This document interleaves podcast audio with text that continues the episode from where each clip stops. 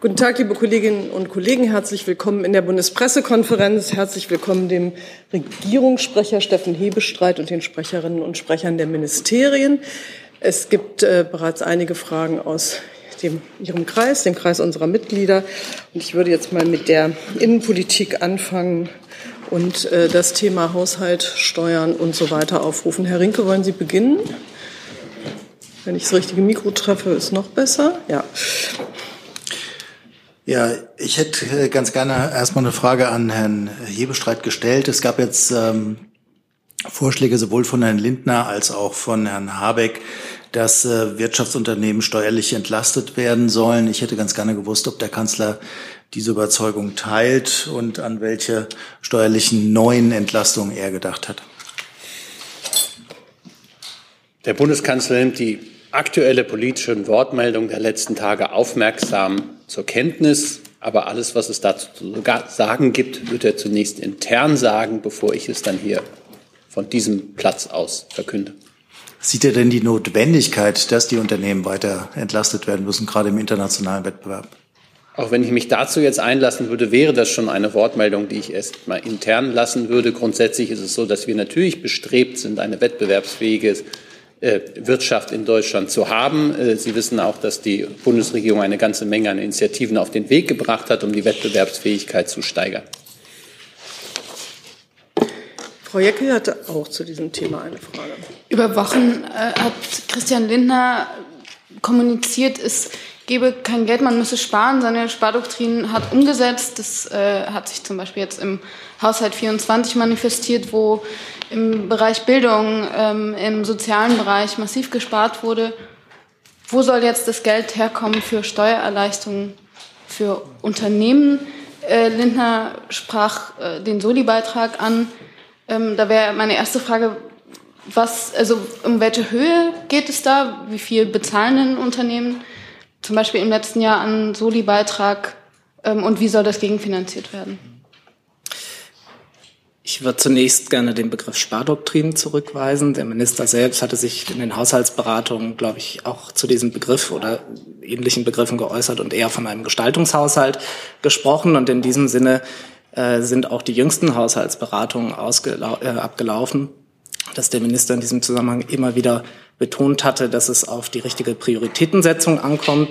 Und bei dieser Prioritätensetzung war auch seit jeher eine Stärkung der wirtschaftlichen Tätigkeit ein wichtiges Anliegen für ihn. Ähm, zu Ihrer konkreten Frage zu den, ähm, dem Aufkommen aus dem Soli würde ich Sie auf den Bundeshaushaltsplan verweisen. Dort können Sie das unter Einnahmen entnehmen. Und jetzt noch meine Frage zur Gegenfinanzierung. Wie könnte man das gegenfinanzieren? Herr Lindner hat ja das vorgeschlagen und sagte, da müsste man überlegen, wie man das gegenfinanziert. Gibt es schon konkretere Überlegungen inzwischen? Also es ist ja jetzt eine Reihe von Vorschlägen im Raum und äh, der Regierungssprecher hat, glaube ich, auch gerade ähm, gesagt, dass es jetzt notwendig ist, erstmal zu schauen und ein Gesamtpaket zu bilden. Und ähm, dann wird über eine Gegenfinanzierung zu sprechen sein aus den Mitteln, die dafür zur Verfügung stehen. Herr Rinke. Herr Olpen, äh, direkt da anschließend. Ähm, Herr Habeck hat ja gestern gesagt, dass beim Wachstumschancenpaket äh, im Vermittlungsverfahren droht, dass statt der Entlastung von sieben bis acht Milliarden Euro am Ende nur noch drei Milliarden rauskommen. Ich hätte ganz gerne gewusst, ob Ihr Minister eigentlich die Sorge teilt, dass es am Ende nur noch zu dieser sehr geringen oder wie Habeck sagte, homöopathischen Entlastung kommen könnte. Sie haben ja gerade angesprochen, dass die Verhandlungen zum Wachstumschancengesetz weiter laufen. Ähm, deshalb wäre es an der Stelle vielleicht auch nicht das richtige Forum, um Ergebnissen vorzugreifen. Das würde ich gerne vermeiden.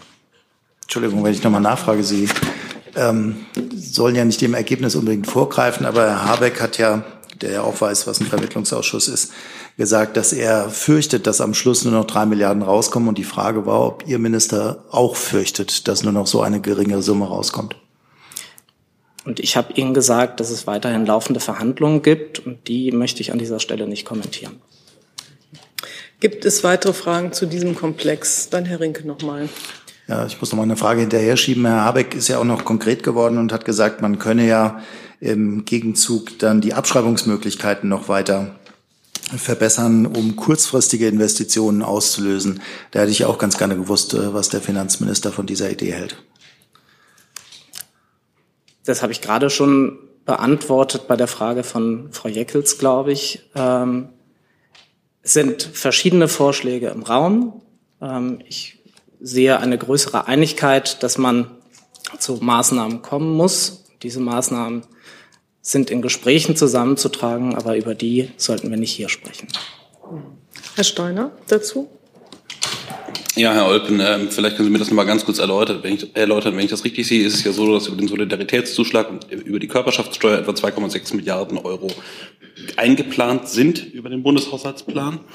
Ähm, wenn Sie jetzt die Abschreibungsmöglichkeiten erweitern würden, würde damit nicht automatisch auch dieser Betrag abschmelzen? Naja, ich habe Ihnen gerade gesagt, wir sind in einer Situation, wo verschiedene Vorschläge im Raum stehen. Und diese Vorschläge werden wir innerhalb der Regierung beraten, die werden dort beraten und dann ein Gesamtpaket zusammengetragen. Die Auswirkungen auf die Einnahmesituation ist dann zu bewerten. Möchte noch jemand dazu versuchen, Herr Jung? Ja, Herr Eupen, eine Verständnisfrage, warum Sie gegen den Begriff Spardoktrin sind. Also der Minister hat ja seine Devise ausgegeben, äh, zu sparen, statt neue Schulden zu machen. Jetzt im Haushalt 24, im Haushalt 25. Was haben Sie denn gegen das Wort Spardoktrin, wenn genau das der, der Fall ist? Er lässt ja überall kürzen. Danke, dass äh, Sie mir die Gelegenheit zur Klarstellung geben. Ich habe nicht widersprochen, dass es einen Bedarf an Einsparungen gegeben hat. Ich habe aber auch gesagt, dass es die Notwendigkeit gibt, mit den zur Verfügung stehenden Mitteln Prioritäten zu setzen. Und deshalb ist der Begriff reine Spardoktrin an dieser Stelle falsch. Ja, Sie meinten ja nicht Spardoktrin, sondern Gestaltungshaushalt. Und da würde man ja äh, eher denken, gestalten lässt sich mit neuen Schulden machen und nicht mit kürzen.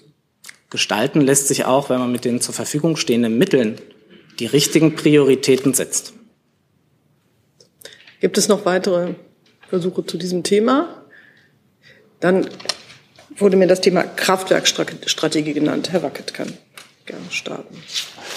Ja, ich habe eine ganze Reihe Tra äh, Fragen noch zu der Pressemitteilung, weil da einiges unklar ist, aber vielleicht, vielleicht fange ich mit zweien an, ja.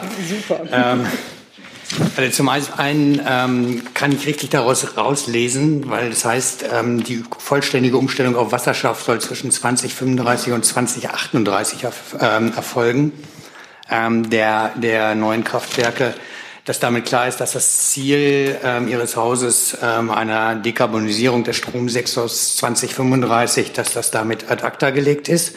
Das wäre die erste Frage. Und die zweite vielleicht zum Thema Kernfusion, die da ja auch genannt wird als Förderinstrument. Da bin ich mir unsicher. Fördert die Bundesregierung bereits die Kernfusion in irgendeiner Weise? Es liest sich eigentlich so, als ob das eine neue Förderung, also neuer Einstieg in die ähm, Förderung, Forschung der Kerntechnologie ist. Ähm, genau, ich kann da gerne mal beginnen. Und zwar, also zu der ersten Frage, zu der Frage Umstiegsdatum von ähm, Aufnahme auf Wasserstoff. Ähm, vielleicht zuerst zu so die Annahme, die Ihrer Frage zugrunde liegt, dass wir sozusagen äh, gesagt haben, wir wollen 2035 klimaneutral sein. Und zwar immer sozusagen die Aussage, wir wollen nahezu klimaneutrales Stromsystem 2035 haben. Ähm, und äh, die Festlegung ist jetzt, wie wir es ja auch in der Pressemitteilung ähm, veröffentlicht haben, dass eben dann 2032 das Umstiegsdatum festgelegt werden soll, dass zwischen 2035 und 2040 ähm, ab wann dann vollständig auf Wasserstoff umgestellt umgestellt werden soll. Und ähm, sozusagen das wird dann 2032 festgelegt. Äh, 2040, in der Pressemitteilung steht, glaube ich, 2038. Aber ist 2040 das Datum? Ähm, wenn ich die aktuelle Fassung dabei habe, dann würde die Zahl, die ich genannt habe, richtig sein. Ja. Aber. Ähm, ah ja, doch, Sie haben recht. Entschuldigung, Fehler von mir. Mhm. Gibt es weitere Fragen zu diesem Thema? Herr Jung, Verständnis, Verständnisfrage für Herr Wagner. Aber wann wird denn die Stromproduktion nach Ihrem Plan jetzt vollständig fossilfrei sein? Ja, also die ähm, sozusagen die Kraftwerkstrategie ist sozusagen ein ein Element dazu auf dem Weg zur Klimaneutralität. Ähm, und wie gesagt, Ziel ist es, das äh, war unser Haus, dass wir sozusagen 2035 nahezu klimaneutral sind. Ähm, was 2035 sozusagen noch an Kapazitäten am Markt sein wird, das werden dann voraussichtlich noch ähm, äh, Gaskraftwerke sein bis dahin. Und dann wird 2032 entschieden, ob die sozusagen die, die Förderung für, für, für, für die, wann sozusagen die Förderung ausläuft für diese Hard, Hard, Hard-to-Ready-Kraftwerke, also diese Kraftwerke, die sowohl Gas als auch auf Wasserstoff umgestellt werden können. Ähm, und äh, wie gesagt, das sind Sachen, die wir jetzt nicht sagen können, weil wir einerseits 2032 äh, äh nochmal feststellen müssen, wann wir diesen, dieses Datum festlegen und zum anderen ähm, sich ja auch der sozusagen der, der Ausstieg aus den fossilen Energien ja auch parallel sozusagen marktgetrieben ähm, voll, vollzieht, ähm, der dort äh, ja auch insbesondere auf Preismechanismen ähm, wirkt, äh, Stichwort äh, gestiegene CO2-Kosten. Okay, also Bundesregierung hat jetzt keinen Plan, wann die Stromversorgung vollständig fossilfrei ist. Ähm, ich habe Ihnen das ja gucken gesagt, Sie 2032 und gucken, was der Markt macht. Ich, ich habe gesagt, das Ziel ist es 2035, dass es nahezu klimaneutral ja, ich hatte aber vollständig sein, gesagt. sein wird und äh, das ist das Ziel. Vielleicht kann ich da noch ein bisschen aushelfen. Also erstmal ist unser Ziel 2030, 80 Prozent unserer Stromversorgung aus erneuerbaren Energien zu speisen. Also das ist schon ein wichtiger Hinweis. Und wir haben es ja mit zwei Komponenten zu tun. Das eine ist, dass wir eine wachsende Strommenge benötigen, weil wir vieles auf Elektro umstellen, was bisher anderweitig äh, gemacht wird. Deswegen auch der Zeitpunkt 2032 auch nochmal zu gucken, wie ist da der Hochlauf und wie sind die, die ähm, Anforderungen an das Netz, wie läuft der Netzausbau. Auch das ist ja ein, eine weitere Komponente. Und das Zweite ist, parallel dazu den Wasserstoffhochlauf äh, zu erreichen. Ähm, und deswegen können wir sehr sicher sagen, dass wir 2035 nahezu klimaneutral sind, was die Stromversorgung angeht. Und ab 2032 treffen wir uns hier wieder, Herr Jung, und dann können wir sehr präzise sagen. Aber die Bundesregierung hat schon sehr klare Vorstellungen und so, das sind die klarsten Vorstellungen, die man bisher so geäußert hat. Deswegen hat man sich mit der Kraftwerkstrategie so viel Mühe gegeben. Ähm, da geht es ja nicht nur darum, zu, ein Ziel zu ähm, formulieren, das ist immer einfacher, sondern auch den Weg dorthin zu beschreiben und auch festzulegen, wo welche Kraftwerke ähm, in der Bundesrepublik noch verteilt werden müssen, um eben für die Zeit, in der keine Sonne scheint und kein Wind weht, trotzdem sicherzustellen, dass die Energieversorgung gewährleistet wird. Und das tun wir. Und das äh, ist jetzt äh, heute mit diesem ersten wichtigen Schritt ähm, und den bis zu vier Kraftwerken, die ausgeschrieben werden, ähm, schon mal ein, ein wirklicher Fortschritt. Sie dazu eine Nachfrage? Kernfusion fragen. Genau, ich glaube, da kann das äh, Forschungsministerium ähm, was dazu beitragen. Forschung? Forschung? Kommt.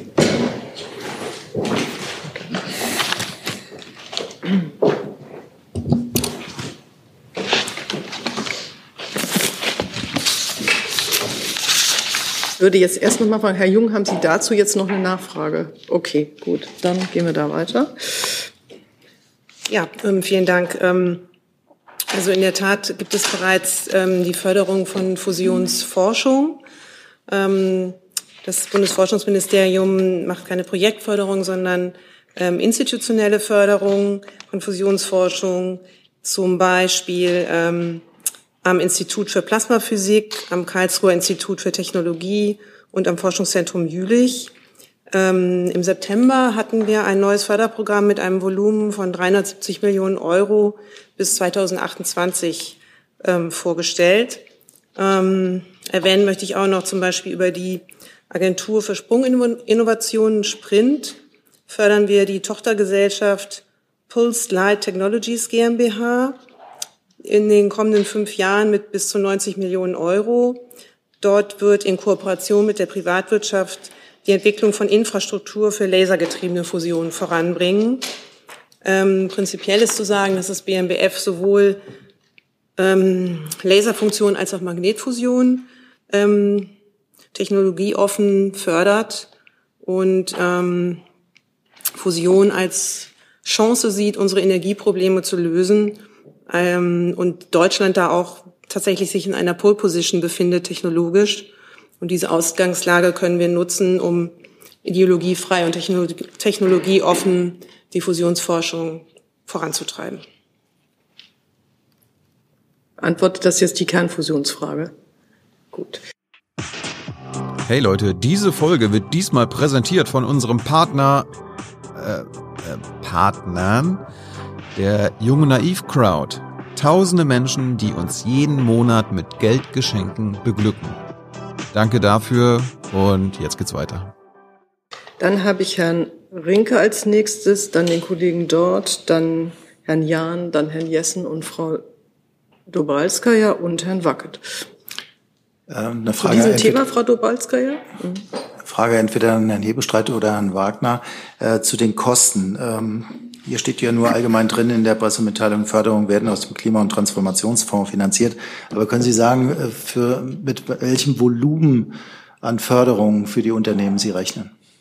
Ähm, ja, ich kann anfangen gerne. Ähm, genau, also für die, für die Kosten, ähm, für die Fördermaßnahmen, die hängen von sehr vielen Faktoren ab. Insbesondere natürlich davon, wie, das, wie die Ausschreibungen später genau konzipiert werden. Das sind ja ähm, Themen, die jetzt auch dann noch ausgearbeitet werden. Und dann natürlich auch, wie die, wie die Ausschreibungen ausgehen, welche, welche, welche Gebote es dort gibt und schließlich auch noch die Frage, wie sich sozusagen die Kosten für den Wasserstoff ähm, entwickeln. Das sind sozusagen mit vielen Unsicherheiten noch, ähm, noch verbunden. Ich kann Ihnen deshalb da keine Summe nennen, aber klar will ich vielleicht nur kurz machen, die Zahlen, die teilweise in der Presse kursiert sind, die sehr hohen Zahlen, also dass äh, da die sozusagen die tatsächlichen Kosten, mit denen wir rechnen, sind deutlich, deutlich niedriger als das. Und noch eine kurze Nachfrage zu einem anderen Aspekt der Pressemitteilung. Äh, die politische Einigung wird ja, was das Strommarktdesign angeht, äh, auf Sommer 24 vertagt. Woran liegt das? Warum hat man sich da noch nicht einigen können? Ähm, das sind ja sehr, sehr, sehr, sehr komplexe, sehr, sehr komplexe Themen und äh, man hat sozusagen jetzt sich einmal sozusagen auf das, das Thema ähm, ähm, Kraftwerke ähm, ähm geschaut, die wir jetzt ähm, bald und sehr schnell ja auch äh, zubauen müssen. Ähm, das soll jetzt mit Hochdruck ja vorangebracht werden, dass wir diese vier H2-Ready-Kraftwerke ausbauen. Ähm, das soll ja im Sommer noch äh, auf den Weg gebracht werden und äh, deswegen war das sozusagen erstmal ein sehr zentrales Thema und ne danebenbei, und da ist ja auch die Kraftwerkstrategie ein Teil davon, von der größeren Frage des ähm, Strommarktsystems. Und das wird sozusagen parallel weiter vorangetrieben. Aber wichtig war jetzt sehr zügig ähm, sozusagen für sowohl ein Signal zu setzen an, die, äh, an, an den Markt als auch ähm, die äh, ähm, äh, sozusagen auch auf den Weg zu bringen, dass wir mit den Ausschreibungen jetzt ja zügig, zügig beginnen können. Wir müssen ja auch noch mit der Europäischen Kommission sprechen. Auch das ähm, bedarf natürlich auch äh, noch äh, Zeit und äh, gründlich, äh, gründlichen Gesprächen. Und äh, deswegen war es wichtig, dass wir jetzt sehr schnell hier ein Ergebnis haben. Bitte schön. Äh, ja, Michael Bauchmüller, Süddeutsche. Ähm, Herr Wagner, Ihr Minister hat im vergangenen Sommer noch 8,8 Gigawatt an Wasserstoffkraftwerken ausschreiben wollen. Warum hat er sich davon verabschiedet, also von diesen reinen Wasserkraft, äh, Wasserstoffkraftwerken? Und zum anderen ist in Ihrer Mitteilung die Rede von CCS im Zusammenhang mit, ich zitiere, Verstromungsanlagen mit gasförmigen Energieträgern. Äh, über, übersetze ich das richtig mit dem Wort Gaskraftwerke und warum wird das nicht einfach so ausgesprochen? Danke. Ähm, zu dem eine Frage, also die reinen, ähm, die reinen Kraftwerke, die reinen Wasserstoffkraftwerke, also das ist sozusagen ein, ähm, ein Kraftwerk wird, also sozusagen ein Aspekt ist sind ja auch äh, reine Wasserstoffkraftwerke. Das sind diese äh, Sprinterkraftwerke, da die 0,5 GW äh, zugebaut werden soll, sozusagen als Teil der Forschung. Und äh, sonst hat man sich entschieden, den Weg quasi über die äh, über die über die Wasserstoff-Ready-Kraftwerke zu gehen, ähm, für den man ja insgesamt 10 Gigawatt vorsieht äh, und hat sich entschieden, diesen Weg zu gehen. CCS. Und, äh, und CCS, ähm, die Formulierung ist so, wie sie dort drin steht. Ähm, ich, äh, aber tatsächlich geht es, äh, und das, glaube ich, finde ich auch einigermaßen klar dort oder durchaus klar verständlich. Sie haben es ja auch genauso verstanden. Ähm, es geht sozusagen um die Abscheidung von, äh, von, von, von, von Kraftwerken ähm, und fossilen Kraftwerken. Ja. Herr Jan, bitte. Eine Frage ans Bundesministerium der Justiz, Uwe Jahn, AD Hauptstadt Studio Hörfunk. Wir sind noch bei Kraftwerk, ne? Strategie. Ist das richtig? Nee. Ja, dann, das Dazu ich, möchte ich nicht. Gut, weil Sie sich noch mal gemeldet haben. Ähm, gut. Also, nee, nee, Entschuldigung, dann, alles klar. Das geht jetzt, wir bleiben immer bei einem Thema und dann gehen wir zum nächsten Thema und ich habe Sie auf der Liste. Herr Jessen. Ja, eine Frage äh, entweder an Frau Wagemann oder äh, Herrn Wagner. Ähm, neben der äh, Kernfusion ist ja auch die Entwicklung von Speichertechnologien äh, wesentlich dafür, welche äh, fossilen Kraftwerke noch gebraucht oder nicht mehr gebraucht werden. Können Sie uns einen Überblick geben, welche Formen von Speichertechnologien der Strategie der Bundesregierung die zentrale Rolle spielen äh, und welche Kapazitäten Sie da mit welcher Technologie anstreben? Ähm, ich kann gerne ja beginnen. Ähm, wir haben vor kurzem sozusagen eine Stromspeicherstrategie veröffentlicht. Ähm, dort wird sozusagen auf alle Möglichkeiten eingegangen in dem, in dem Bereich der Stromspeicher, die natürlich zum einen sind äh, Batteriespeicher, aber eben auch Speichermöglichkeiten, indem man etwa äh, Wasserstoff herstellt über die Elektrolyse und dann in, in den vielleicht ähm, dann eben jetzt dann eben nicht mehr genutzten Gaskavernen ausnutzt, auch das großer Speicher. Dann gibt es ähm, ähm, Speicher wie äh, die ähm, ähm, ähm äh, die, die, die Wasserkraftspeicher, ähm, die ähm, äh, Pumpkraftwerkspeicher, genau. Das ist das, was ich suchte, das Wort. Und äh, ich kann Ihnen jetzt aber keine genauen Zahlen nennen. Aber wie gesagt, da würde ich darauf verweisen, auf unsere äh, Kommunikation dazu. Dort haben wir sehr ausführlich nochmal dargelegt, äh, welche Möglichkeiten es gibt. Frau Dubhalskaya. Auch in Herrn Wagner, es geht um die Brennelementefabrik in Lingen. Dort sollen Brennelemente für osteuropäische AKWs hergestellt werden. Und zwar in Kooperation mit Russland beziehungsweise mit dem staatlichen Konzern Rosatom. Die Frage ist, und mehrere Verbände haben Einsprüche dagegen eingelegt, ob sie da einen Zwischenstand haben. Bleibt es bei der russischen Beteiligung? Gehört auch nicht ganz zur Kraftwerkstrategie, aber vielleicht können ähm, Sie es doch beantworten. Genau, ich glaube, da kann Ihnen das Umweltministerium weiterhelfen. Wenn es doch ich sein sollte, müsste ich gleich was nachreichen. Also machen wir jetzt erstmal weiter bei der Kraftwerkstrategie, äh, damit wir hier ein bisschen im Flow bleiben. Herr Wackett hatte sich gemeldet noch. Herr Wackett? Ja. Genau, äh, einmal würde mich noch mal interessieren, Sie sagten, am Sommer soll die, sollen die Kraftwerke ausgeschrieben werden, also die 10 GW erstmal. Ähm, soll es bei den 10 GW bleiben? Wenn, nehmen Sie die als ausreichend an und wann gehen Sie davon aus, dass diese Kraftwerke dann auch am Netz sein können? Und dann hatten den Kapazitätsmarkt angesprochen. Das ist ja ein, ein Paradigmenwechsel ähm, im deutschen Stromsystem, den sich die EU-Kommission in anderen Ländern auch extrem genau und lange angeguckt hat, also über Jahre. Von daher ähm, würde mich da mal eine Zeiteinschätzung äh, interessieren, wann Sie denn da äh, mit, auf eine Genehmigung zählen. Ähm, also zu, zu den Zeitlinien ist es sehr schwer, etwas zu sagen. Also Ziel ist, dass wir das sehr zügig innerhalb der Bundesregierung besprechen und dann ähm, weitere Gespräche führen. Und Sie sagten ja schon, dass, äh, glaube ich, auch angesprochen auf die Gespräche, die dann natürlich auch mit Europäischen Kommission zu führen sind. Und da ist natürlich für uns jetzt, da können wir natürlich keine Prognose ähm, machen. Ähm, zu, den, ähm, zu den Kapazitäten, die ausgeschrieben werden für, für Kraftwerke, ähm, auch da ähm, kann ich Ihnen jetzt kein genaues Zubau, Zubaudatum nennen. Ziel ist, dass es sehr zügig erfolgt. Ähm, das sind 10 äh, GW, das sind die Kraftwerke, über die man sich jetzt geeinigt hat, die man sehr bald zubauen will. Ob wir noch weitere, inwieweit noch weitere Kraftwerke dann ähm, gebaut wird, das gebaut werden sollen, das sind natürlich jetzt noch weitere ähm, Gespräche auch äh, notwendig, wie sozusagen insbesondere kann sich das natürlich im Rahmen des Kapazitätsmarkts ergeben. Ähm, Genau, und dann, glaube ich, kann man noch darauf hinweisen, vielleicht, dass auch die, ähm, die, äh, die, die Kraftwerke, die wir jetzt zubauen wollen, diese 10 GW, ja auch nicht die einzigen ähm, der einzige Teil ist, der steuerbare Kraftwerke sind, sondern es gibt ja auch äh, Kraftwerke, ähm, die jetzt schon über die KWK ähm, auch gefördert werden oder auch über, über bioge biogene äh, Brennstoffe, die auch jetzt schon als steuerbare äh, Kraftwerke dort unterstützen. Jetzt habe ich Herrn Steiner noch dazu gesehen und Herrn Jung auch. Okay, gibt es sonst noch Fragen? Sonst würde ich das dazu, dann würde ich das Thema nämlich gerne verlassen mit Blick auf die zahlreichen weiteren Themen, die wir noch hatten. Dann Herr Steiner, bitte. Ja, kleine Verständnisfrage an Herrn Wagner. In der Pressemitteilung stand auch, dass bestehende Hemmnisse für die Errichtung und den Betrieb von Elektrolyseuren ohne Einschränkung abgebaut und, und so weiter. Ähm, da würde ich einfach gerne verstehen, was haben Sie denn dort als bestehende Hemmnisse identifizieren können, die Sie abbauen wollen? Ähm, also es ist ja generell so, dass bei uns in Planung und Genehmigungsverfahren oft sehr komplizierte Regelungen sind. Das ist, äh, gilt natürlich auch für den äh, Bau und Betrieb von Elektrolyseuren. Und äh, da hat man sich zum Ziel gesetzt, sich das nochmal genau anzuschauen und zu gucken, wo wir da noch Verbesserungen machen können. Das heißt, sind eigentlich noch einen Schritt davor. Also die bestehenden Hemmnisse wollen Sie abbauen, sobald Sie sie identifiziert haben. Die sind schon teilweise identifiziert. Ich habe aber Ihnen hier keine, äh, keine Liste. Das sind sehr, sehr spezielle Themen und äh, da Herr Jung. Nochmal zur Kernfusion, Frau Wagemann. Äh, der Witz unter Wissenschaftlern ist ja immer, dass die Kernfusion seit Jahrzehnten 30 Jahre entfernt ist. Ähm, gibt ja noch nicht mal funktionsfähige Reaktoren, geschweige denn eine skalierbare Marktreife. Ist es jetzt überhaupt seriös, ein ungelegtes Ei in der Stromversorgungsplanung mit einzubeziehen, wenn diese potenzielle Energie wohl erst laut äh, Experten Ende des Jahrhunderts äh, marktreif ist?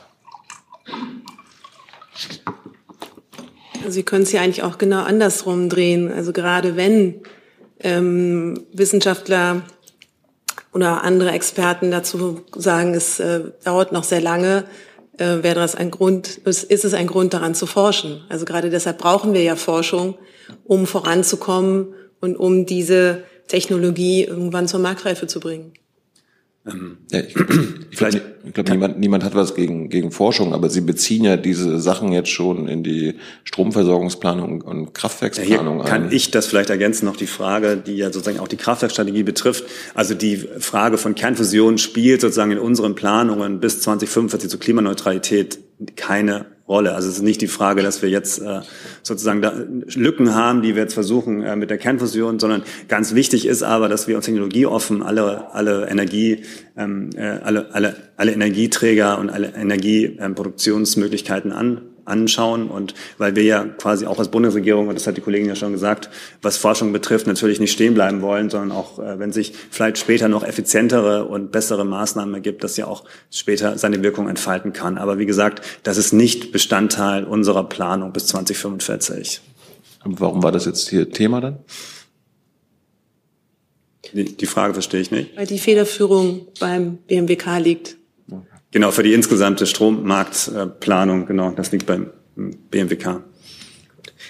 Dann können wir das Thema verlassen. Es gibt noch die Frage zu den Brennstäben. Genau, das würde ich gerne äh, schriftlich beantworten. Äh, meine Kollegen haben mir zwar auch was geschickt, aber bevor ich das jetzt hier ausbreite und nur Teile zitiere, würde ich das direkt gerne schriftlich beantworten. Wenn es so, ne? Genau. Also an alle, weil Sie so zeigen. Gut. Dann habe ich Herrn Jessen mit dem Klimageld. Das ist ja auch noch, wird ja auch noch in den Energiebereich.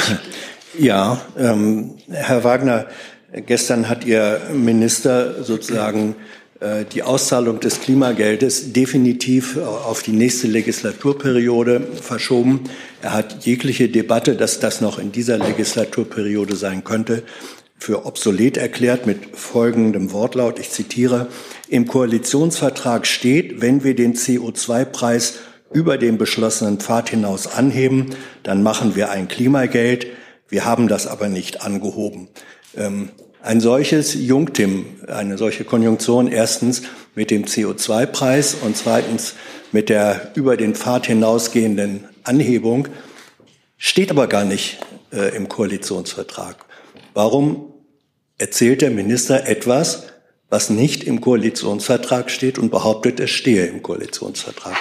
Ähm, zum einen, ich habe ehrlich gesagt diesen Ausschluss für diese Legislaturperiode, ich glaube, darauf wollte ihn gerne die Moderatorin ja noch ähm, festlegen. Ich glaube, das hat er ausdrücklich nicht gesagt. Doch, weil er hat sagt, gesagt, dass es 20 ab 2026 Vielleicht redet in der mal einer oder, oder beide nacheinander. Das genau, also er hat, also meiner Kenntnis nach hat er diesen Ausschluss äh, nicht gemacht, sondern er hat gesagt, wir müssen uns das anschauen. Wir brauchen, und das ist ja, glaube ich, auch die Haltung der Bundesregierung zunächst, den Auszahlungsmechanismus. Ähm, der dann vorliegen muss.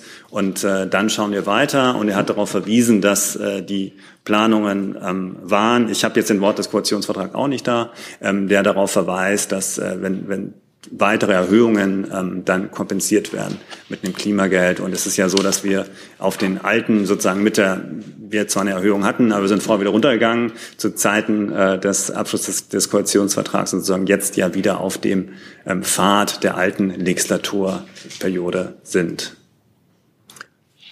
Okay, Nachfrage. Also erstens, er hat gesagt, ähm, ich habe äh, mir das Interview live angehört, er hat gesagt, entweder nächste Legislaturperiode oder 2026, was ja äh, identisch wäre. Das war seine, damit war das definitiv ein Ausschluss für diese Legislaturperiode. Und zum Zweiten, ähm, im Koalitionsvertrag steht etwas anderes drin.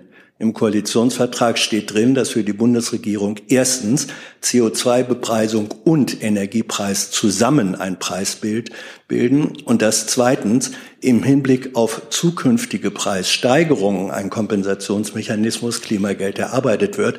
Da steht überhaupt nicht drin, dass das Preissteigerungen sind, die A auf CO2-Bepreisung reduziert und B über den Pfad hinaus beschlossen werden. Er hat etwas gesagt, was im Text des Koalitionsvertrages sich so nicht wiederfindet. Das und da möchte ich gerne wissen, jetzt, warum ist ja, das so? Das ist, glaube ich, einfach jetzt Ihre Auslegung des Koalitionsvertrags. Nein, das ist ich habe der Sie Text. Zur Kenntnis, ich habe Sie zur Kenntnis genommen. Sie haben ja selber, glaube ich, die Passage gerade vorgelesen und jetzt können wir in die, in die Textexegese des Koalitionsvertrags gehen und ähm, das würde ich mir jetzt einfach hier auch nicht an dieser Stelle ähm, anmaßen. Ich glaube, da sind die Koalitionsparteien dazu am Ende die richtigen Anspruch, Ansprechpartner. Herr Steiner. Ja, hätte ich zwar viel Lust drauf, aber ich äh, mache es dann trotzdem erstmal auf der technischen Ebene, denn äh, es wurde ja irgendwie verlautbart, dass es nicht rechtzeitig fertig werden würde, um eine frühere Auszahlung zu ermöglichen. Jetzt hatte ich bislang eigentlich einen etwas anderen Eindruck, äh, Eindruck, dass man eigentlich ganz gut unterwegs ist mit der Einführung des Auszahlungsmechanismus. Herr Olpen, können Sie uns irgendetwas dazu sagen, ob es dort irgendwelche größeren gravierenden technischen Probleme geben würde? Also ich würde zunächst einmal darauf verweisen wollen, dass wir das hier am 15. Januar und am 17. Januar zuletzt ja auch sehr ausführlich miteinander besprochen haben. Und ich glaube, da waren Sie auch ja mit dabei. Ähm, an dem damaligen Sachstand hat sich auch nichts geändert. Die Bundesregierung arbeitet an der Entwicklung des Direktauszahlungsmechanismus. Ich habe bei den genannten Terminen auch die Differenzierung zwischen Auszahlungsmechanismus und dem Klimageld als politisches Vorhaben an sich vorgenommen. Und es ist tatsächlich auch so, dass Minister Lindner, ich glaube, in der Welt am Sonntag, genau, in der Welt am Sonntag sprach er auch davon, dass der notwendige Auszahlungsmechanismus in dieser Legislaturperiode fertiggestellt wird. Das ist der Stand, den ich ihm damals auch mitgeteilt habe. Und daran hat sich auch nichts geändert seitdem, denn ich war überrascht davon, dass es jetzt irgendwie Probleme geben sollte. Wir arbeiten mit Hochdruck und der nötigen Sorgfalt an der Fertigstellung des Direktauszahlungsmechanismus. Herr Heidke. Auch Energie, aber ein anderes Thema. Wenn jetzt gibt es jetzt noch Fragen zum Klimageld. Dann bleiben wir noch mal da mit Energie, bitte. Eine Frage an Herrn Wagner. Es geht um die Raffinerie Schwedt. Ähm, da läuft im Augenblick ja die, äh, äh, die äh, Treuhandschaft, ähm, äh, die Treuhandverwaltung äh, bei den Anteilen Rosneft Deutschland. Die läuft jetzt aus am, am 10. März und ich wollte einfach mal hören, gibt es da schon Pläne, die zu verlängern oder gibt es andere Pläne, wie es mit der Raffinerie in Schwedt weitergeht? Vielen Dank. Ähm, genau, also ich kann an dieser Stelle hierzu äh, keine Kommentierung vornehmen. Bitte um Verständnis. Ähm, weil, weil es doch keine Entscheidung gibt oder äh, warum? Ich kann das jetzt nicht kommentieren. Tut mir leid. Möchte noch jemand dazu nachfragen? Herr Steiner? Ich hätte einfach nur gerne eine Antwort auf die Frage, warum? Also warum können Sie es nicht kommentieren? Sind es Vorgänge, die noch laufen? Sind es betriebswirtschaftliche Betriebsgeheimnisse oder was ist es? Ähm, wir kommentieren das nicht und äh, aus den, auch dem Zeitrahmen, den der Kollege gerade genannt hat, äh, können Sie wahrscheinlich schließen, dass es durchaus Vorgänge sind, die ähm, nicht abgeschlossen sind. Dann kommen wir zu anderen Themen. Äh, Frau Dobralskaya hat ein Thema zu Russland. Und meine Frau geht wahrscheinlich an Frau Deschauer. Und zwar wurde am 28. November 23 ein 18-jähriger Deutscher in Russland verurteilt wegen Spionage bzw. Landesverrat. Hiermit ist er übrigens der jüngste, der in Deutschland wegen Spionage verurteilt wurde. Hat das Außenministerium in dieser Angelegenheit Kontakt mit den russischen Behörden auf, genommen? Gibt es konsularische Betreuung oder Bemühungen, den jungen Mann nach Deutschland zu holen? Ähm, ich müsste mich noch mal bei den Kollegen, die jetzt gerade hier sicher zuhören in der Sache, weil Sie ja sagten, der Fall ähm, ist von Ende November. Das habe ich jetzt vielleicht, ich persönlich jetzt hier nicht gegenwärtig Kontakt aufnehmen. Wenn ich das im Rahmen dieser Sitzung hier nachreichen kann, mache ich das sehr gerne. Dann habe ich aber eine allgemeine Nachfrage. Und zwar, wie viele Deutsche verbüßen denn Haftstrafen in Russland? Gibt es dazu Zahlen? Ich nehme an, das äh, geht in die gleiche Rubrik, Rubrik, wie ich eben erwähnt hatte. Ähm, falls wir etwas danach liefern können, mache ich das sehr gerne. Ähm, gegebenenfalls im Laufe der Sitzung, sonst in anderer Form. Gut, dann erstmal danke dafür für die Warteschlange. Dann habe ich Herrn Rinke zum Thema Demonstrationen. Anderes Thema, genau, Frage an das Bundesinnenministerium. Sie hatten ja in den vergangenen Wochen ähm, Zahlen der Polizei, aggregierte Zahlen oder Schätzungen der Polizei geliefert zu den Demonstrationen, die am Wochenende stattgefunden hatten. Ich wollte nur fragen, ob Sie auch welche für dieses Wochenende haben. Ja, Herr Rinke, das kann ich sehr gerne machen. Uns liegen die Zahlen noch nicht aus allen Bundesländern vor. Drei fehlen noch, aber die vorläufigen polizeilichen Zahlen, die wir haben, besagen, dass an diesem Wochenende 457.000 Menschen bei den Protesten für die Demokratie und gegen Rechtsextremismus auf die Straßen gegangen sind, bei insgesamt 128 Veranstaltungen. Aber wie gesagt, drei Bundesländer fehlen da noch in dieser Zählung. Insofern wird sich die Zahl noch erhöhen. Frau Buschow, dazu? Naja, um es einzuordnen, welche Bundesländer fehlen denn? Also ist Berlin dabei? Das finde ich noch wichtig zu wissen. Also die 150.000, die die Berliner Polizei genannt hat für die Demonstration hier, die ist, sind dabei. Äh, es fehlen noch Hamburg, Mecklenburg-Vorpommern und das Saarland. Und wenn wir im Laufe des Tages noch eine präzisere Zahl haben, reichen wir die sehr gerne nach. Dazu sehe ich keine weiteren Fragen. Dann habe ich Herrn Jahn mit einem anderen Thema. Genau. Ähm, und zwar Einer Fortsetzung des schon angeteaserten Themas. Genau, also sozusagen. also immer noch ich äh, und immer noch ans äh, Bundesministerium der Justiz. Es geht um ein Gesetzesvorhaben, wo der Einsatz von verdeckten Ermittlern und Vertrauenspersonen neu geregelt werden soll.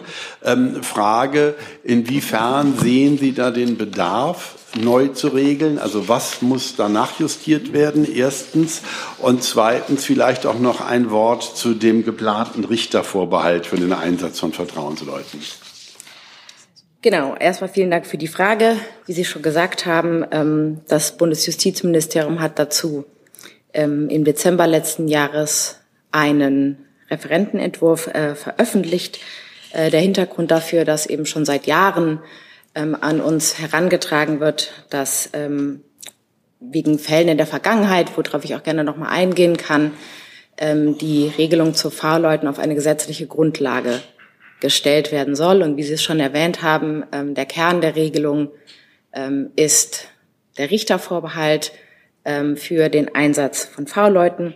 Dazu möchte ich auch noch sagen, dass dort in den letzten Monaten eben vor Veröffentlichung und auch danach sehr viel Austausch auch mit dem Bundesinnenministerium stattgefunden hat, mit dem Bundeskriminalamt, mit der Bundespolizei, um, das war den beiden Ministerien sehr wichtig, auf den praktischen Erfahrungen ähm, der Behörden und auch der Staatsanwaltschaften aufzusetzen und eine Lösung zu finden, die sowohl den rechtsstaatlichen Anforderungen, sprich dem Richtervorbehalt, gerecht wird, als auch ähm, den praktischen ja, Erfahrungen und Notwendigkeiten, weiterhin Fahrleute einzusetzen, eben auch gerecht wird. Und deshalb, nach langen Diskussionen, ist dieser Referentenentwurf dann im Dezember veröffentlicht.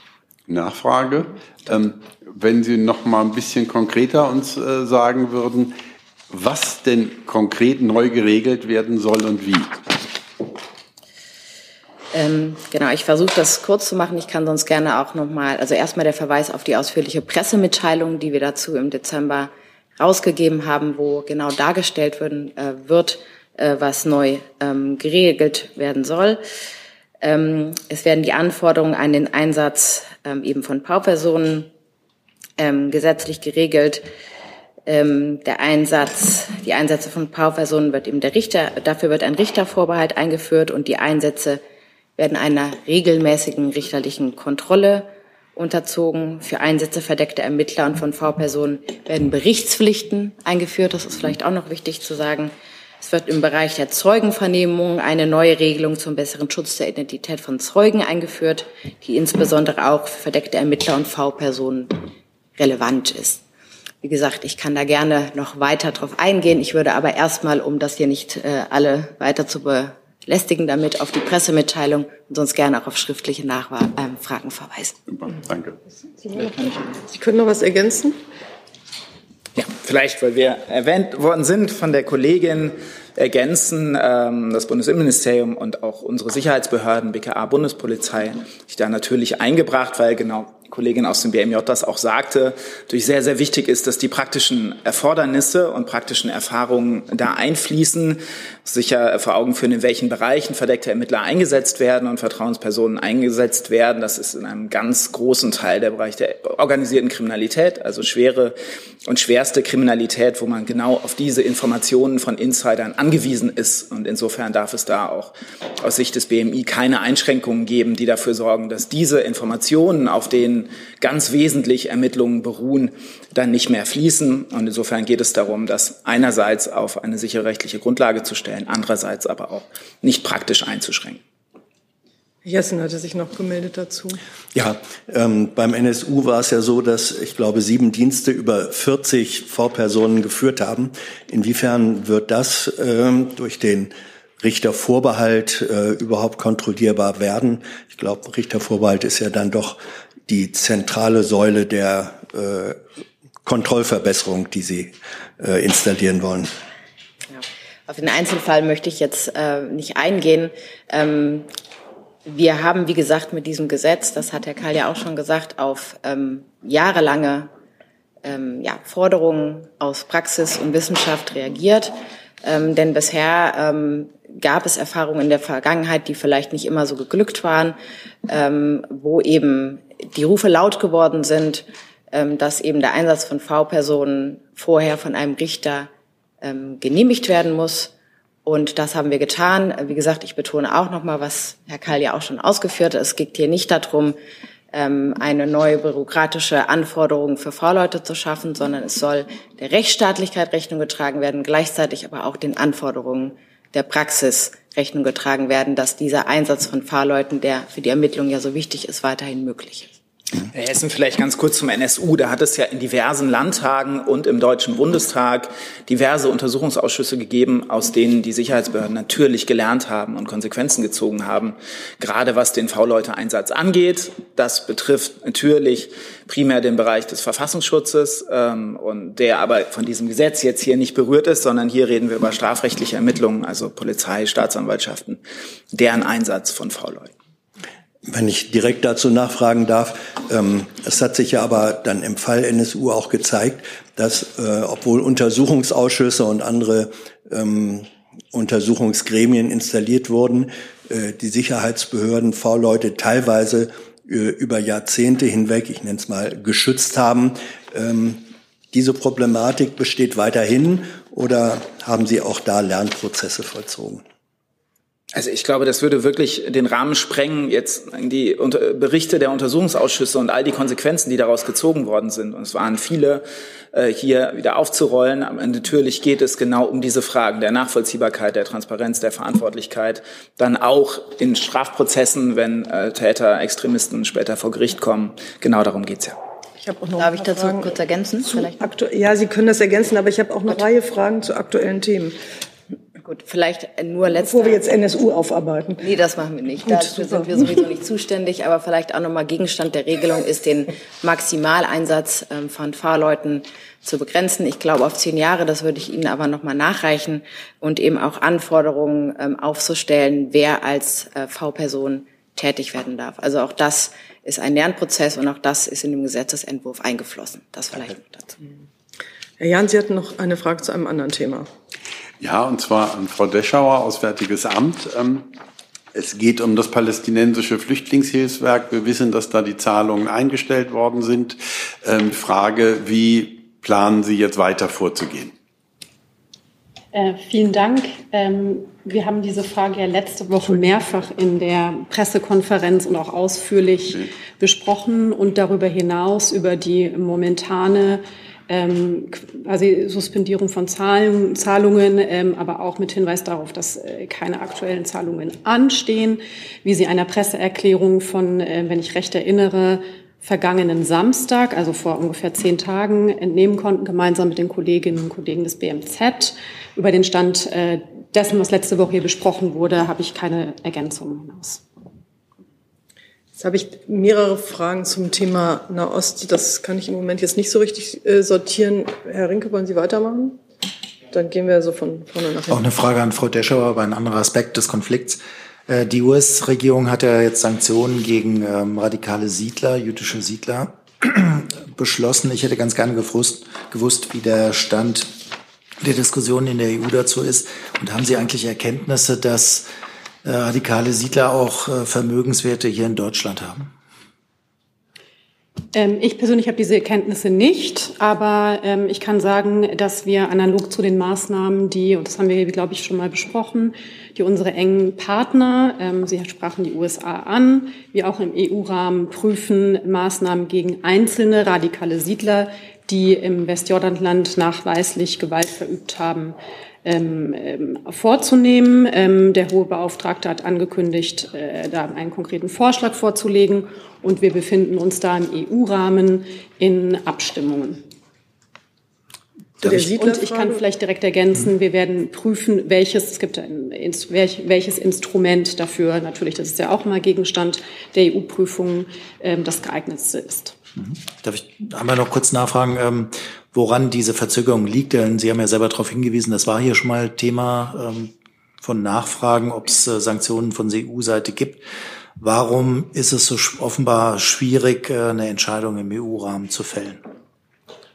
Also ich würde mir ähm, den Aspekt Verzögerung aus Ihrer Fragestellung nicht zu eigen machen, sondern ähm, darauf hinweisen, dass im EU-Rahmen nun mal in einem äh, in einer größeren Gruppe von Staaten entsprechende Regelungen, ähm, die auch teilweise sehr komplex sind und rechtliche Voraussetzungen erfüllen müssen, besprochen werden müssen und das ist ein üblicher Prozess äh, und da sind wir in Gesprächen im Rahmen der EU. Ähm, das ist der das ist die Sachlage. So, jetzt bleiben wir noch bei den Siedlern. Mhm. Frau, Frau Descher, geben wir uns auch Hebestreit. Äh, mein Stand ist, dass Deutschland äh, auf EU-Ebene, also diesen Prozess, den Sie ansprechen, gemeinsam mit Ungarn und Tschechien genau diese Sanktionen jetzt entweder verzögert äh, oder verwässert. Möchten Sie das dementieren? Also ich würde mir Ihre Punkte aus Ihrer Frage schon mal nicht zu eigen machen, sondern noch mal darauf hinweisen, dass wir da im EU-Rahmen Deutschland sich da aktiv einbringt, in Gesprächen sind, welches Instrument aus dem Instrumentenkasten bestmöglich genutzt werden kann. Ähm, ich erwähnte, dass es ähm, quasi im EU-Rahmen ja meistens komplexe Regelungen sind ähm, und insofern sind wir da auf gutem Wege und in Gesprächen und kann auch ehrlich gesagt nichts weiter ergänzen. Hm. Eine Hebestreiter vielleicht. Also äh, mein Stand ist, dass sich die Bundesregierung aktiv einbringt in Brüssel, aber zusammen mit Ungarn und Tschechien das so gut es geht verhindern möchte, dass es zu den Sanktionen, wie äh, die USA sie jetzt machen, äh, kommt und wie auch Frau Baerbock sie das im Dezember gewünscht hat. Möchten Sie das dementieren? Das kann ich hart dementieren, insoweit, dass es überhaupt keine Rolle gespielt haben, als wir am vergangene Woche Donnerstag den EU-Gipfel hatten. Und ähm, all die anderen Themen hat ja ihre das, was Sie an Informationen haben, hat Frau Deschauer eben ja schon dezidiert sich nicht zu eigen gemacht. Und insofern, wir sind in Gesprächen, man muss sich das genau angucken, es muss auch äh, passgenau sein, es muss auch gerichtsfest sein, wenn man solche Sanktionen ähm, miteinander vereinbart. Aber genau dieser Prozess läuft und da kann ich nicht erkennen, dass irgendwer irgendetwas blockiert, sondern das sind 27 äh, Staaten, die äh, da eine gemeinsame Regelung fassen wollen und das auch können. Die Amerikaner haben das jetzt gerade getan und die Europäische Union sieht, wie sie da nachziehen kann. Ist denn die amerikanische, so ist die amerikanische Regelung denn jetzt ein Vorbild? Also kann, kann sich die Bundesregierung das auch vorstellen, so oder? Dazu habe ich zu wenig Informationen, was konkret die amerikanische Regelung bedeutet. A und B, wie die Gesetzgebung, die sehr unterschiedliche Gesetzgebung in den Vereinigten Staaten einerseits ist, da haben sie sehr viel mehr Möglichkeiten als die europäischen Regelungen sind. Jetzt habe ich, äh, geht es nochmal um Siedler? Äh, bei Herrn Steiner, bei Ihnen auch um Siedler? Dann Herr Steiner. Ja, ganz kurze Frage, inwieweit Sie denn schon mit Ihrer Analyse sind, was diese Executive Orders angeht, ähm, was die Drittwirkung für europäische Unternehmen in Beziehung auf die ja, vier betroffenen Israelis angeht. Ich bin mir nicht sicher, an wen die Frage sich richtet. Wer auch ähm, immer sie beantworten kann. Auswärtiges Amt, Wirtschaftsministerium. Ich glaube nicht an, genau. Dann.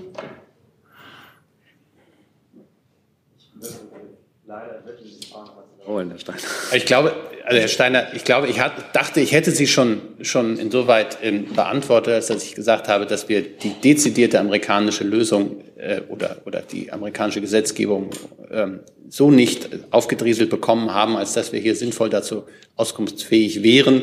Ähm, ich glaube, dafür ist sie auch ein bisschen frisch. Ähm, und sollte sich das noch ändern im Laufe des Tages, würden wir Sie und all den anderen Mitgliedern der Bundespressekonferenz natürlich nachliefern. Das heißt, nur damit wir uns richtig verstehen, die Drittwirkung, die von US-Sanktionen üblicherweise ausgeht, die müssten Sie noch erhalten, sozusagen erstmal die Grundlage dafür erhalten und dann die Prüfung vornehmen. Okay. So, auch zu Siedlern, Herr Jessen? Ja, ganz kurz. Äh, Herr Hebestreit, Sie sagten eben, äh, die EU würde jetzt prüfen, inwiefern sie nachziehen kann nach den US-Sanktionen. Nachziehen bedeutet für mich, dass man ein Vorbild hat und sagt, ja, mal gucken, was wir jetzt äh, tun können. Möchte die Bundesregierung, dass Sanktionen gegen militante Siedler äh, von Seiten der EU eingeführt oder verhängt werden?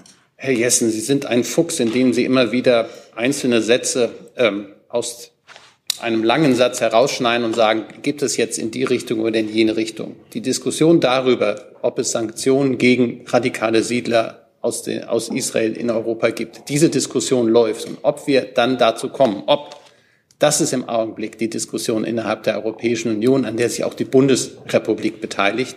Aber ich habe Ihnen auch gesagt, dass die gesetzlichen Vorgaben in den Vereinigten Staaten und denen in der Europäischen Union deutlich unterschiedlich sind und ich deswegen eben nicht genau das, was Sie gerne hätten, nämlich sagen können, ist das jetzt genau wie die Amerikaner oder wird das anders? Das kann ich Ihnen an dieser Stelle und vom jetzigen Zeitpunkt nicht beantworten. Meine Frage bezieht sich ja darauf, dass man normalerweise in politische Verhandlungen mit einer Absicht, einer Intention hineingeht. Ich möchte nur gerne wissen, ob die Bundesregierung möchte, dass gegen militante Siedler Sanktionen verhängt werden, wenn dieses nach europäischem Recht möglich ist. Kurze Antwort ja. Frau Jeckels. Ich kann vielleicht da ganz kurz noch ergänzen, dass die Außenministerin sich dazu, äh, ich erinnere jetzt nicht genau mehr das Datum der Äußerung, aber auch sehr klar und frühzeitig positioniert hat ähm, und wir das auch hier schon mal dargelegt hatten. Frau Jeckels. Vergangene Woche hat sich die Außenministerin äh, auch zum Thema Gaza sehr, sehr klar geäußert. Ähm, sie mahnte die israelische Regierung keine, ähm, also die militärische Offensive in Gaza nicht in den Süden auszuweiten, weil dort eben sehr viele Geflüchtete sind, die aus den anderen ähm, Regionen des Gazastreifens dorthin geflüchtet sind. Jetzt ist aber genau das eingetreten. Israel hat seine Offensive ausgeweitet. Würden Sie es ein bisschen Süden. straffen, weil die ja. Gesamtlage kennen wir ja eigentlich ganz gut. Genau, also jetzt ist hm? genau das eingetreten. Ähm, Nochmal die Frage, die ich jede Woche stelle wie gedenkt denn die Außenministerin darauf zu reagieren, auf diese Missachtung ihrer Warnung? Also ich würde vielleicht dann doch noch mal voranstellen wollen, wie die Außenministerin sich geäußert hat. Das war im Rahmen eines Interviews, was in verschiedenen großen deutschen Tageszeitungen am Samstag äh, zu lesen war. Ähm, sie hat gesagt, äh, jetzt in Rafah an dem letzten und überfüllsten Ort vorzugehen, wie vom israelischen Verteidigungsminister angekündigt, wäre einfach nicht zu rechtfertigen. Ein Großteil der Opfer sind Frauen und Kinder. Und das ist ähm, sehr ähm, deutlich das, was sie auch bereits in Vergangenheit dazu sagte, dass wir mit aller Kraft versuchen ähm, und auch äh, das deutlich machen, Israel ähm, zu verdeutlichen, die Operationsführung anzupassen, Zivilisten besser zu schützen. Das gilt insbesondere natürlich für Einrichtungen, die UN-Einrichtungen sind, die Krankenhäuser sind äh, und auch deutlich mehr humanitäre Hilfe zuzulassen. Und die Außenministerin hat äh, quasi nochmal ähm, zusammenfassend ähm, gesagt, dass sollten die Kämpfe in Rafah intensiviert werden und äh, dort äh, insbesondere die effektive Verpflichtung besteht, den effektiven Schutz von Zivilisten in Rafah, wo sich mindestens ähm, 1,3 Millionen Menschen aufhalten auf engstem Raume, ähm, für Israel gilt, ähm, da sie an keinen anderen Ort mehr fliehen können. Insofern sind wir da in kontinuierlichem Gespräch, in äh, eindeutiger ähm, Haltung, die sehr klar ist, die wir zum Ausdruck gebracht haben und die Ministerin auch noch mal zum Ausdruck gebracht hat. Genau, die eindeutige Haltung ist da. Jetzt hat Israel, also die, die Leute in Rafah sind nicht geschützt. Ähm, die Offensive geht auch dort weiter. Ähm, woran liegt es, dass es keine härteren Maßnahmen gibt auf diese Verstöße der israelischen Regierung? Stellt sich das Kanzleramt dagegen oder liegt es am Auswärtigen Amt?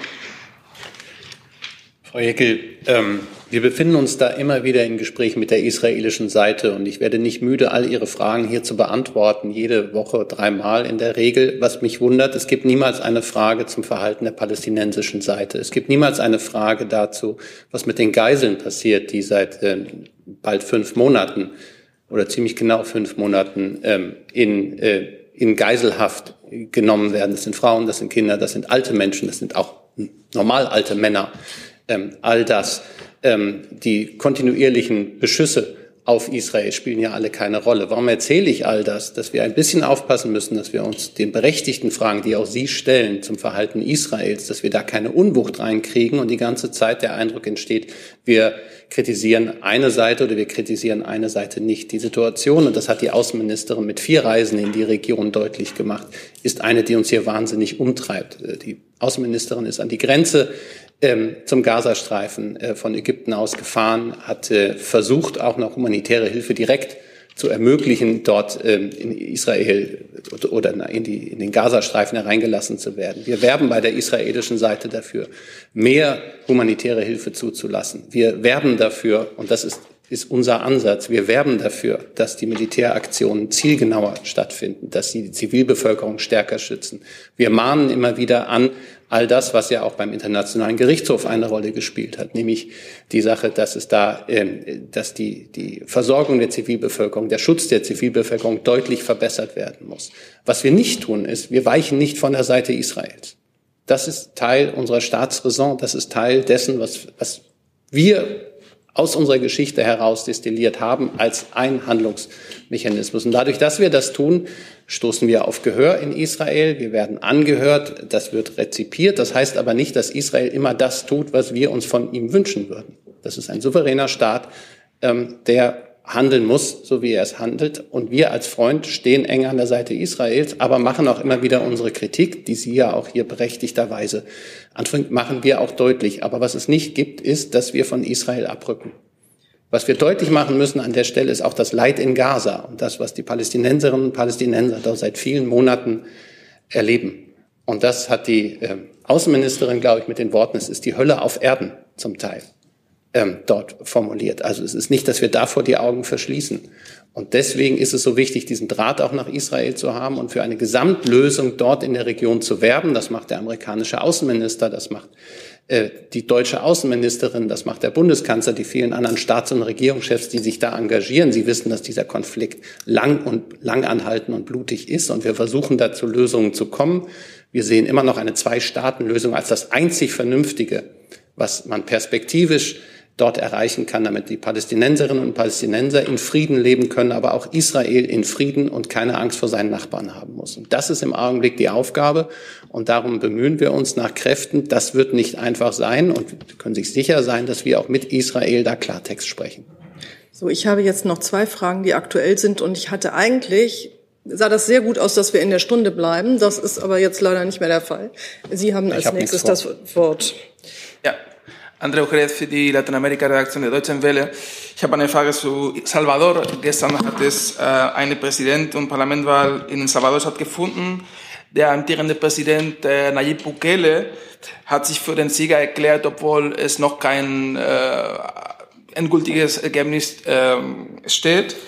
Ähm, in, Im Lande steht seit zwei Jahren Ausnahmezustand und äh, Bukele hat gestern gesagt, diese Wahl entwickelt äh, El Salvador zu einem ähm, demokratischen Einparteisystem äh, macht, also was, was auch immer das heißt. Ähm, welche ist die Position der Bundesregierung zu der sozialen und politischen Entwicklung El Salvadors? El Salvadors?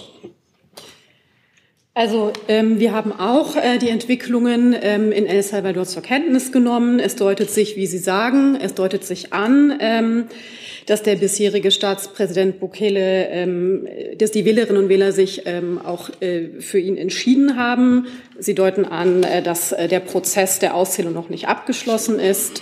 Ähm, was man sagen kann, ist, dass ähm, sich sicher ähm, in, seiner, in seiner Amtszeit ähm, die Sicherheitslage äh, verbessert hat, aber wir natürlich auch sehen, dass dies zum Teil äh, den Preis schwerer Menschenrechtsverletzungen hat, Bürgerrechtseinschränkungen. Ähm, und ähm, das ist natürlich ein Vorgehen, was wir kritisieren und auch als nicht nachhaltig empfinden, äh, denn es geht nicht die Ursachen ähm, der Sicherheitsherausforderungen, vor denen das Land steht, äh, an, ähm, die da zum Beispiel Bandenkriminalität und auch äh, weitere Kriminalität sind. Insofern ähm, fordern wir auf, äh, dass auch der entschlossene Kampf gegen Kriminalität ähm, im Land äh, den Schutz von Menschenrechten und Rechtsstaatlichkeit natürlich ähm, zu beachten hat und zu würdigen hat. Und vielleicht eine Zusatzfrage für Herr Bestreit. Wenn der sich von Bukele unter solche Zustände bestätigt, ähm, hat äh, Bundeskanzler Scholz äh, die Absicht, ihm zu gratulieren für den Sieg? Ähm, grundsätzlich gratulieren wir Staats- und Regierungschefs zu ihrer Wiederwahl. Aber das ist eine grundsätzliche Äußerung. Im Speziellen müsste ich das nachliefern, wenn es soweit ist. Hier ist Hans, der informelle Alterspräsident hier. Aus Erfahrung geboren der Hinweis, es lohnt sich, Jung und Naiv zu unterstützen, per Überweisung oder PayPal. Guckt in die Beschreibung. Das ist gleich ein ganz anderer Hörgenuss. Ehrlich. Euge hat noch Pardon, eine Frage zur Eurodrohne? Genau. Laut einem aktuellen Bericht des Verteidigungsministeriums wird das Projekt Eurodrohne 1,39 Milliarden beziehungsweise fast 40 Prozent teurer als ursprünglich geplant. Im Bericht heißt es, es handele sich nicht um eine Steigerung in Bezug auf Vertragsänderungen oder Kostensteigerungen, sondern um eine Änderung der Darstellung. Welche Darstellung wurde denn hier geändert? Was ist damit gemeint genau?